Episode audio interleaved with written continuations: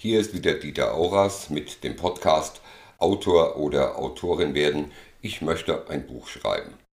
Heute ist das Thema, wie man von einer Idee zum fertigen Buch kommt. Und gibt es den einen richtigen Weg? Ich will versuchen, diese Frage wenigstens in einigen Bereichen hoffentlich befriedigend zu beantworten. Am Anfang war die Dunkelheit. So steht es zumindest in einem der berühmtesten Bücher der Welt, genau in der Bibel. Und der Satz hätte vielleicht auch so weitergehen können, und dann kam mir eine Idee.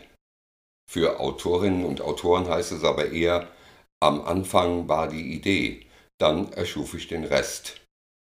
Woher kommen die Ideen für einen Roman? Das ist so unterschiedlich wie die Autorinnen und Autoren selbst.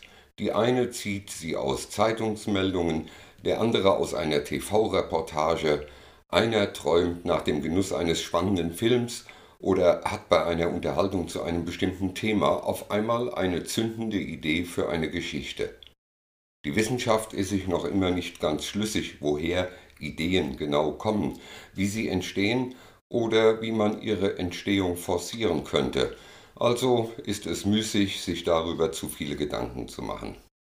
Aber wenn sie erstmal da ist, die Idee für einen Roman, eine Geschichte, ein Gedicht, dann stellt sich vor allem für die Beginner in diesem Beruf die Frage, und wie geht's jetzt weiter?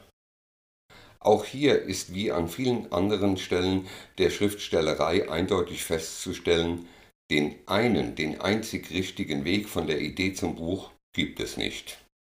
Es gibt Autorinnen und Autoren, die fangen einfach an zu schreiben und lassen sich überraschen, wohin der Weg sie führt. Sie kennen den Ausgang der Geschichte noch nicht und sind selbst von bestimmten Wendungen im Roman überrascht.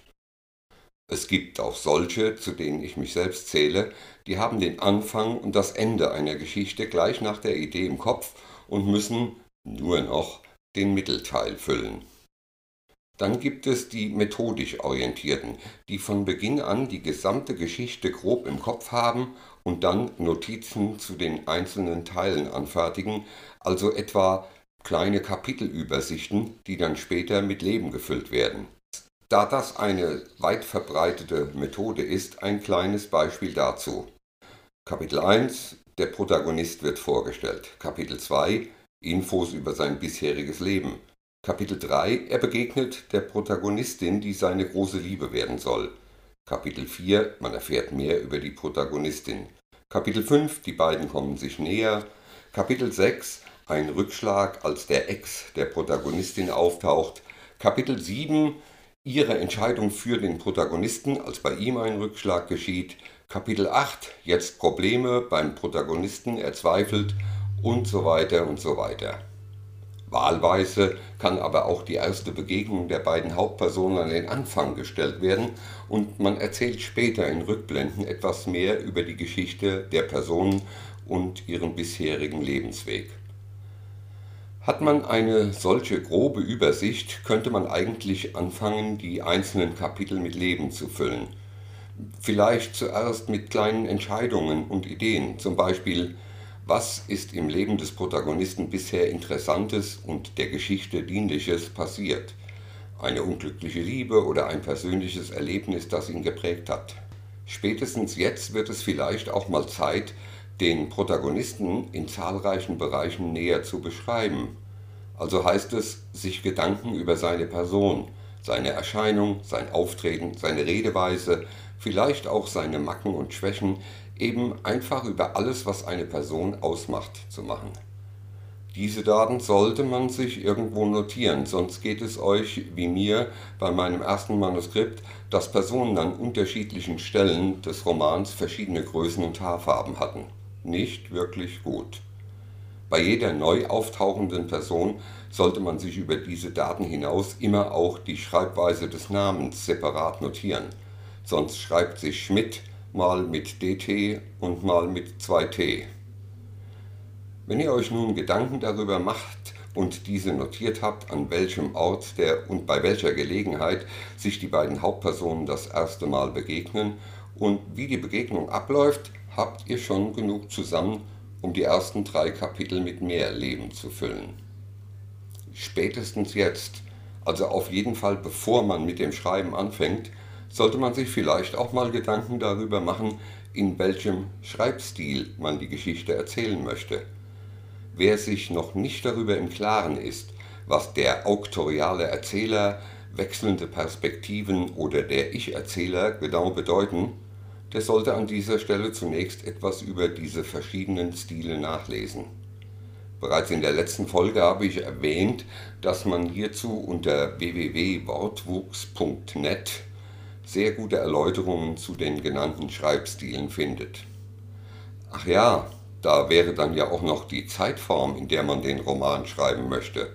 Wollt ihr in der Gegenwart, also im Präsens, oder in der Vergangenheit, also Präteritum, erzählen? Beides hat Vor- und Nachteile. Wer jetzt die Frage stellt, ja gut, welche denn, der sollte sich auf geeigneten Wegen darüber schlau machen. Denn es würde den Rahmen dieses Podcasts sprengen und ist auch nicht das Ziel, das ich hier verfolge. Ich möchte Hilfe zur Selbsthilfe geben und keine Wort-für-Wort-Anleitung. Ihr solltet einfach wissen, welche Themen ihr recherchieren müsst und was ihr nicht vergessen dürft.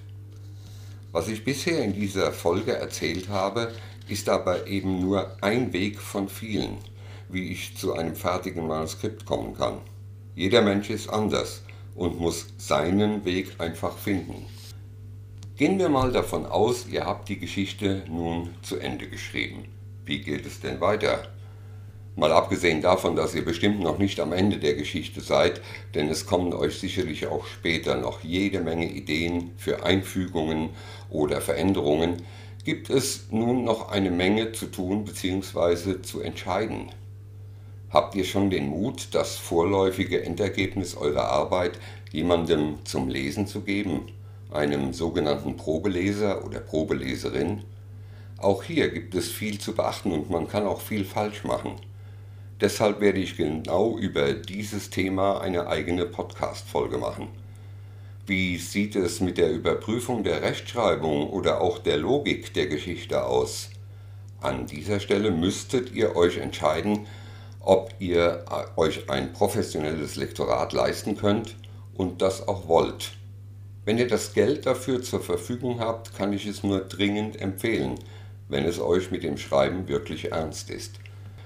Auch über Lektorat und Korrektorat wird es eine eigene Podcast-Folge geben. Nehmen wir jetzt einfach mal an, ihr verfügt nun über ein probegelesenes, lektoriertes und korrigiertes Manuskript, von dem ihr meint, man könnte daraus ein richtiges Buch machen. Soweit, so gut. Aber wie geht es nun weiter? Auch hier sind wieder Entscheidungen zu treffen. Versuche ich einen Verlag zu finden oder gehe ich den Umweg über eine Agentur? Was sind die Vor- und Nachteile?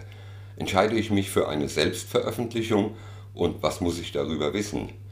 Welche Kenntnisse brauche ich, wenn ich selbst veröffentlichen will?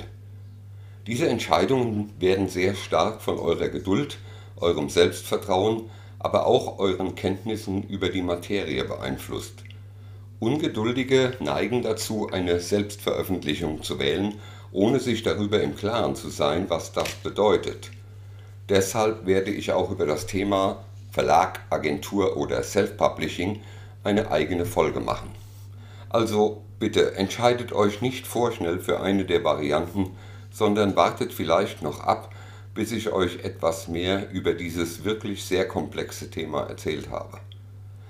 Aber selbst wenn ihr das fertige Buch bereits in der Hand haltet, egal wie es zustande gekommen ist, gibt es noch immer genug zu tun, damit euer Buch ein Erfolg wird.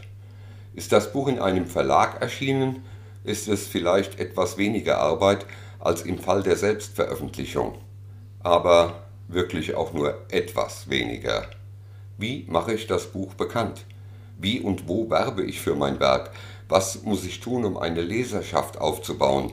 Auch hier gibt es viele verschiedene Möglichkeiten, von denen eine einzige alleine wohl selten ausreichen wird. Eine Kombination verschiedener Ansätze ist sicherlich die größte Aussicht auf Erfolg. Soziale Medien wie Facebook oder Instagram, die lokale Presse oder Radiosendungen, Verlosungen und Gewinnspiele, Leserunden bei Anbietern wie Lovely Books, Flyer, Plakate, aber auch die Frage, brauche ich eine Webseite? Auch Lesungen in den örtlichen Buchhandlungen sind eine nicht zu unterschätzende Option.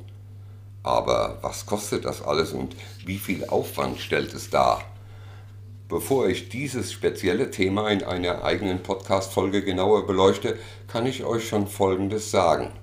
Alle diese Möglichkeiten kosten kaum etwas oder sogar nichts, verlangen aber eine große Beharrlichkeit und erfordern zusätzlich einen nicht zu unterschätzenden Zeitaufwand. Ihr müsst auch in der Lage sein, mit Absagen und Zurückweisungen leben zu können, denn die wird es geben. Habe ich euch nun abgeschreckt? Ich hoffe nicht, denn wenn die Arbeit letztendlich zum Erfolg führt, dann ist jede Stunde gut investiert und hat sich gelohnt. Ich kann aber aus eigener Erfahrung und voller Inbrunst sagen, eine Autorin oder ein Autor braucht eines ganz sicher, viel Geduld. Das war's für diesmal. In der nächsten Folge, der sechsten dieses Podcasts, werde ich versuchen, euch das Thema Recherche und richtig recherchieren nahezubringen. Und wer jetzt denkt, ich schreibe einen Liebesroman, was soll ich da recherchieren? Dem kann ich nur raten, sich meine nächste Folge anzuhören.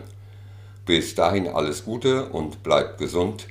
Euer Dieter Auras.